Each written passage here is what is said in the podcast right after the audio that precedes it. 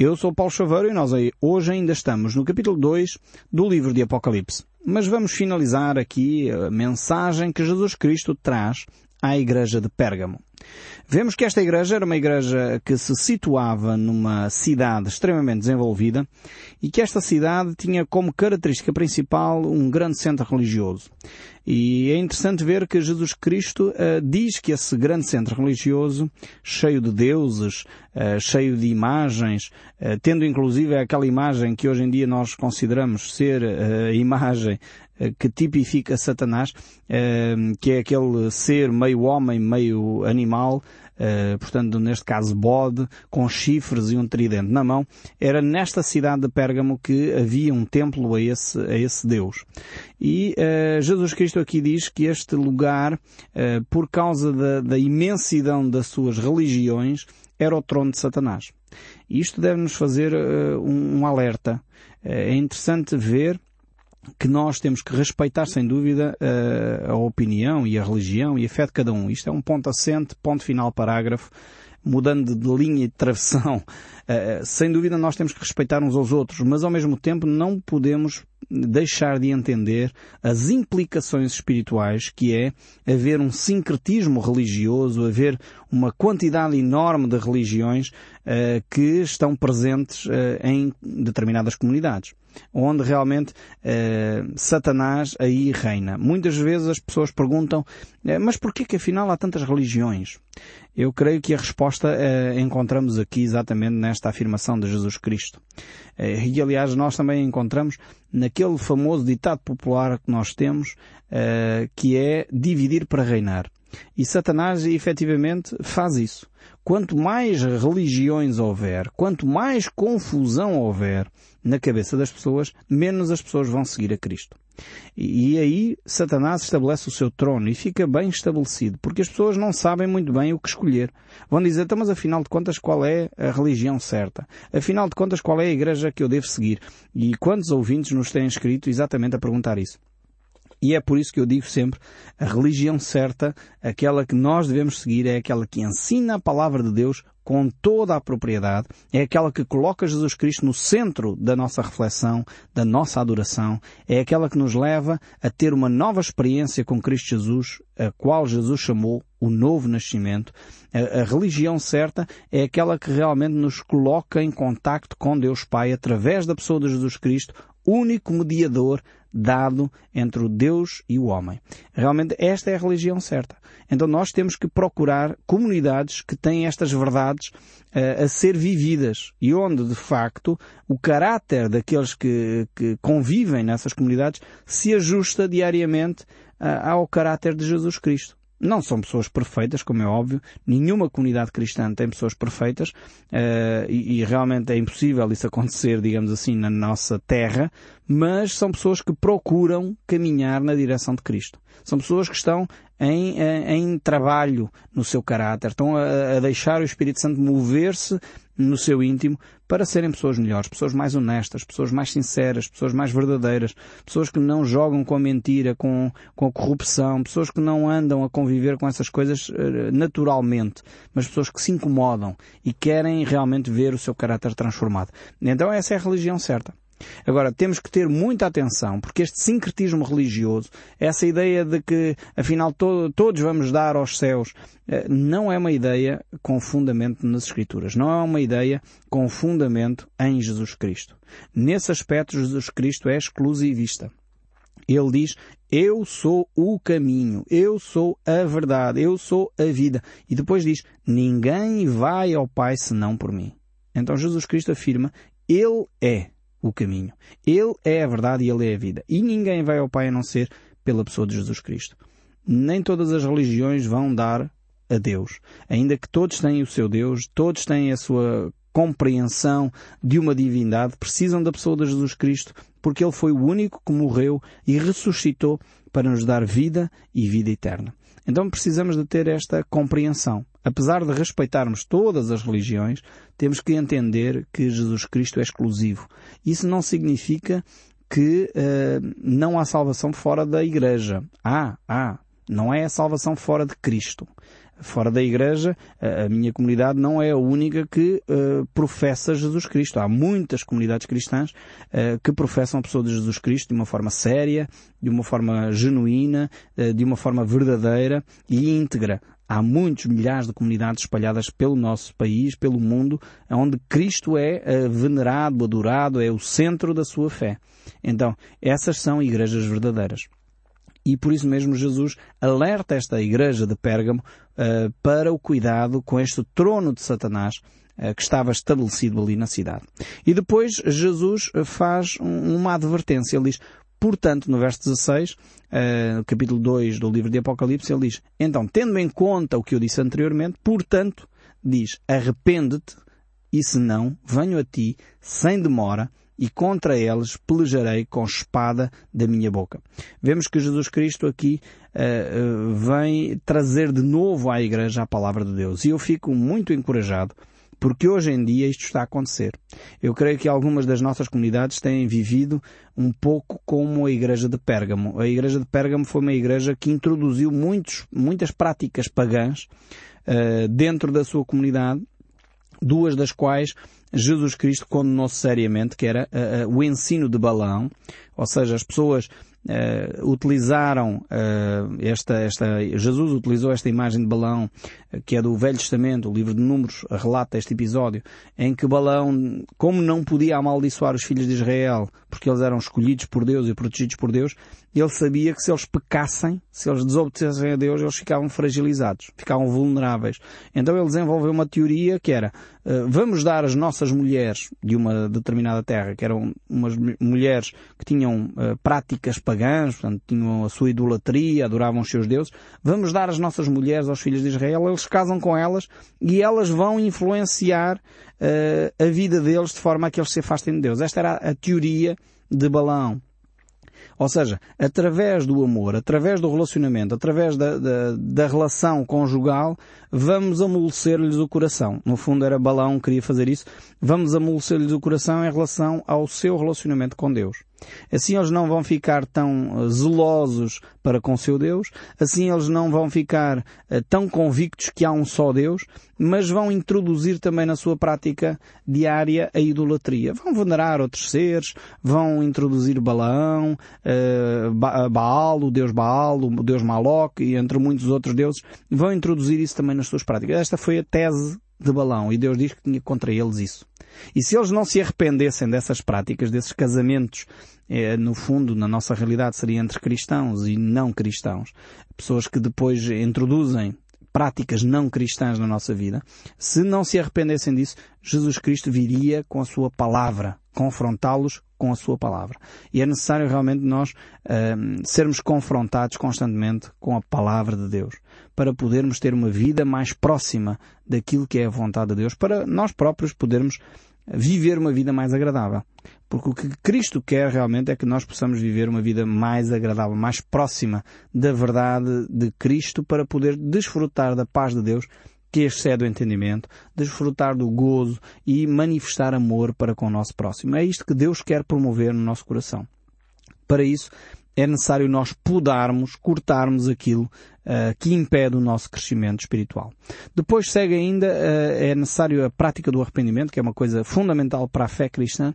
Depois encontramos verso 17. Quem tem ouvidos, ouça o que o Espírito diz à Igreja. E ao vencedor, dar-lhe-ei do maná escondido, bem como darei uma pedrinha branca, e sobre essa pedrinha escrito um novo nome, o qual ninguém conhece, exceto aquele que a recebeu vemos aqui que Jesus uh, retoma uh, o diálogo de, do livro do, do Êxodo, volta àquela eh, imagem em que o povo de Israel caminhou no deserto e foi alimentado Uh, por, por, este maná, aqui não está a falar de nenhuma religião nem nenhuma igreja, este maná era um pão, um bolo uh, que era dado à população diariamente uh, e eles só poderiam apanhar todos os dias tinham que apanhar todos os dias, não podiam guardar de um dia para o outro.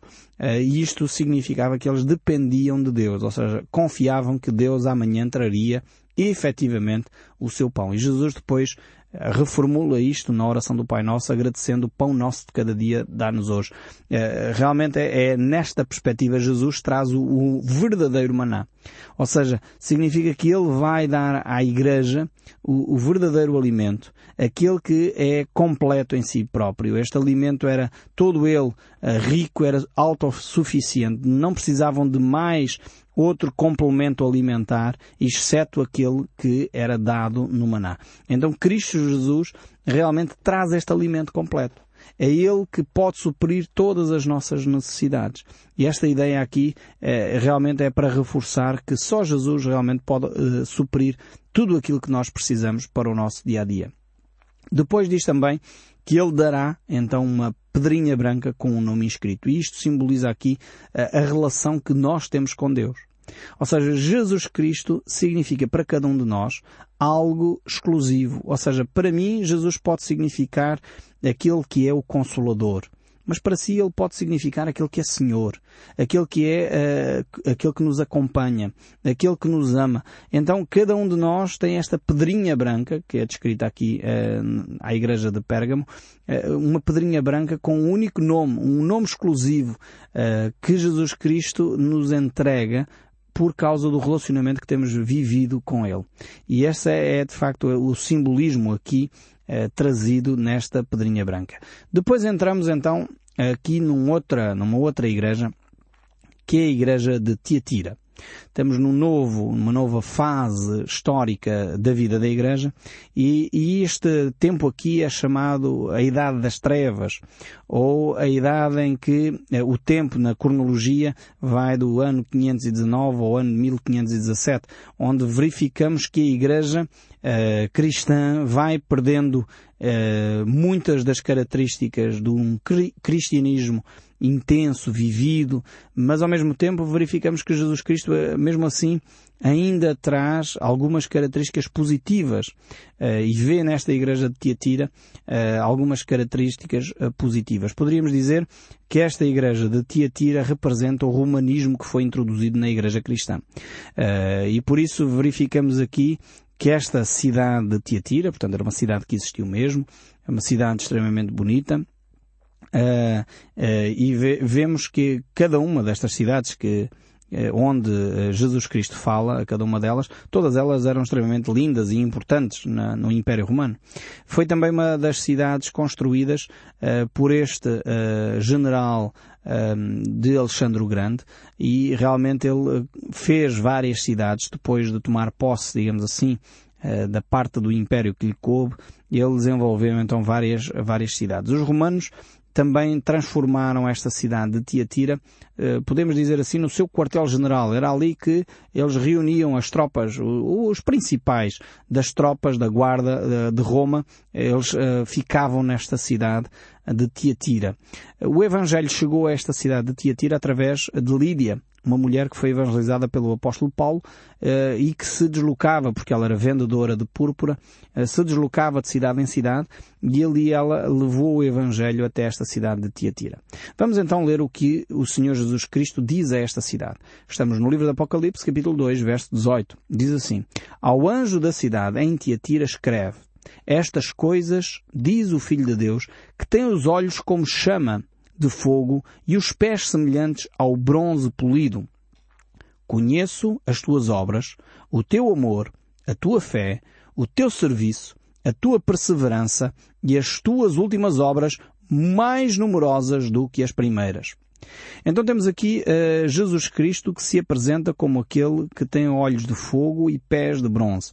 Isto aqui simboliza uh, realmente Jesus que analisa as motivações. Não basta fazer as coisas certas. Porque vemos aqui no verso 19 deste livro de Apocalipse, capítulo 2, que até eles tinham boas obras, até eles tinham amor, até eles tinham fé, até tinham serviço, até eram perseverantes e no, no fim as suas obras eram maiores do que as primeiras. Mas realmente Cristo é aquele que tem olhos de fogo e analisa o nosso íntimo.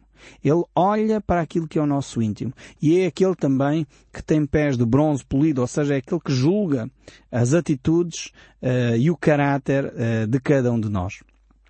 E vemos que uh, nesta igreja havia de facto estes aspectos positivos. Vemos que Deus, em primeiro lugar, uh, reconhece as suas obras e, e verificamos que uh, é verdade que para sermos salvos não é pelas obras que somos salvos, é pela fé em Cristo Jesus, porque Cristo Jesus morreu por nós para que nós pudéssemos desfrutar da vida eterna, recebendo assim o perdão de Deus, mas ao mesmo tempo verificamos que se nós de facto somos cristãos, as obras têm que acompanhar a nossa fé. Aliás, Tiago coloca isto de uma forma uh, tremenda, São Tiago coloca isto de uma forma tremenda quando no capítulo 2, verso 18 ele diz, mas alguém dirá, tu tens fé e eu tenho as obras. Mostra-me essa tua fé sem as obras e eu com as obras te mostrarei a minha fé.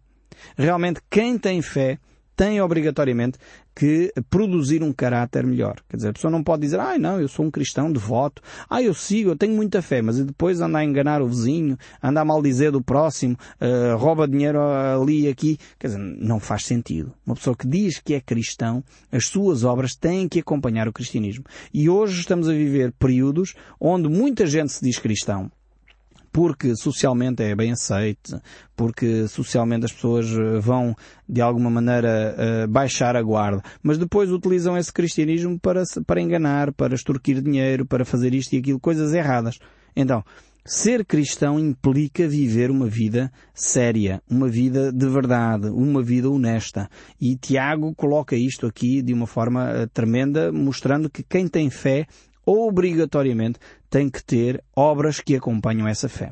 Então temos esta igreja de Tiatira, eh, que era uma igreja que vivia eh, de uma forma séria, pelo menos. Apesar de hum, as suas motivações nem sempre serem as mais adequadas, eh, vemos que ao longo deste período histórico, porque estamos a associar as sete igrejas aos períodos históricos, houve homens e mulheres que manifestaram amor, manifestaram fé, foram pessoas realmente que foram exemplos de vida, como por exemplo Bernardo de Clever, Peter Walter, John Wycliffe, John Huss, uh, Anselmo, entre muitos outros, só para citar alguns nomes que se salientaram neste período histórico uh, e realmente manifestaram assim, foram fiéis à palavra de Deus, viveram a sua fé, foram pessoas que serviram o próximo, foram pessoas que, que perseveraram, mas num âmbito mais geral.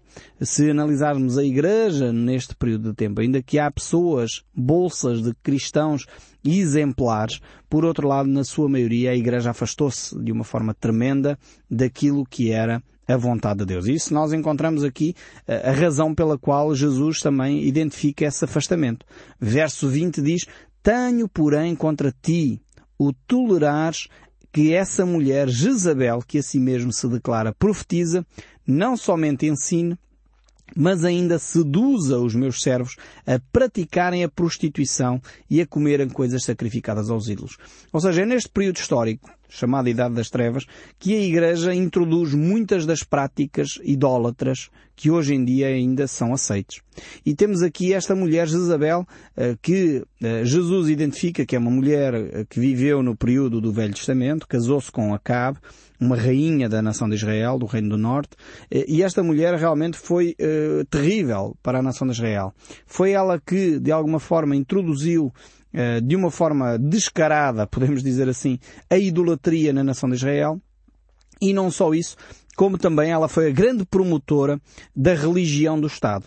Ela mantinha 400 profetas de Baal sustentadas pelos dinheiros do rei.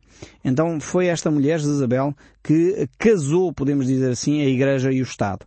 Uh, e realmente eh, Jesus Cristo aqui condena essa prática clara uh, de promiscuidade uh, entre esta mulher, Jezabel, é utilizada aqui esta ideia, esta promiscuidade entre a religião e a política. É necessário realmente que a religião promova a espiritualidade dos cristãos e é necessário que a política faça o seu trabalho de trazer a paz e a justiça à sociedade. É claro está que os cristãos cristãos podem se envolver uh, na política. O que não deve de acontecer é a religião misturar-se com o Estado. Isso é que não deve de ocorrer. A separação Igreja-Estado creio que é benéfica em todos os aspectos e infelizmente sempre que a política se misturou com a religião e a religião com a política deu maus resultados. E é neste período que nós encontramos um período vergonhoso que é as cruzadas, onde os reis, assumindo uh, a propagação da fé, que por um lado poderia ser uma coisa uh, benéfica, mas pegaram em armas porque eles utilizavam aquilo que eles conheciam, que era a política e a guerra, para espalhar a fé. Quando, na realidade, Jesus nunca uh, preconizou esse tipo de, de atitude para espalhar a fé. Antes, pelo contrário, a fé deveria ser espalhada pelo exemplo e pelo amor. E sempre que a política se misturou com a religião, sempre trouxe graves prejuízos à sociedade, sempre trouxe guerras, sempre trouxe prejuízo a todos aqueles que cruzaram com a Igreja neste período. E realmente chamou-se um período da Idade das Trevas porque foi um período de grande retrocesso científico, grande retrocesso no conhecimento, porque a Igreja efetivamente nesta altura eh, permitiu que esta Jezabel, esta mulher que introduzia a idolatria na nação de Israel, é agora tipificada aqui simbolizando eh, de novo a mesma prática, eh, estivesse, digamos assim, influência dentro da vida da Igreja, permitindo que a Igreja assim adotasse uma série de práticas pagãs, idolatria, eh, divindades pagãs que foram introduzidas. A Rainha dos Céus passou a ser uma referência importante eh, na Igreja cristã nesta altura, sendo, sendo que eh, realmente passou a ter quase destaque de divindade ao lado da Trindade cristã. Deus Pai, Filho e Espírito Santo era aceite eh, no cristianismo, eh, mas não há uma quarta pessoa da Trindade. Infelizmente Maria foi trazida uh, para, uh, para, este, para este patamar nesta altura da, da história do cristianismo, tornando-se quase divina. E realmente é, é perigoso porque é introduzida assim práticas não cristãs dentro do, do cristianismo encontramos realmente neste período coisas terríveis e verificamos que eh, esta Jezabel aqui é de facto a grande responsável por causa da sua prática de vida. E o verso 21 ainda prossegue. Dá-lhe tempo para que se arrependesse. Ela, todavia, não quer arrepender-se da sua prostituição. E a prostituição aqui, mais uma vez, é idolatria. É promiscuidade entre adorar e venerar uh, criaturas e venerar e adorar o Criador. E, e, porque ela não se arrependeu, diz, eis que a prostro de cama, bem com grande tribulação, os que com ela adulteraram, caso não se arrependam das suas obras que ela incitava. Matarei os seus filhos e todas as igrejas conhecerão que eu sou aquele que sonda as mentes e os corações e vos darei a cada um segundo as vossas obras. Vemos que Cristo realmente vai fazer justiça. Digo todavia a vós outros, os demais de Tiatira e a tantos Quantos não têm essa doutrina e que não a conheceram, como eles a dizem, as coisas profundas de Satanás, outra carga não julgarei sobre vós. Tão somente conservarei o que tendes até que eu venha. Ao vencedor que guardar até ao fim as minhas obras, eu lhes darei autoridade sobre as nações e com cetro de ferro as regerá e as reduzirá em pedaços como se fossem objetos de barro. Assim como também eu recebi do meu Pai, dar-te-ei ainda a estrela da manhã quem tem ouvidos, ouça o que o Espírito diz às igrejas. Temos aqui então a igreja de Tiatira, esta igreja da Idade Média, da Idade das Trevas, que realmente precisa de se arrepender e voltar para Cristo. E que cada um de nós tome e ouça de facto o que o Espírito diz às igrejas e não deixemos de ouvir o som deste livro, que continua a falar connosco, mesmo depois de desligar o seu rádio. Que Deus o abençoe ricamente e até ao próximo programa.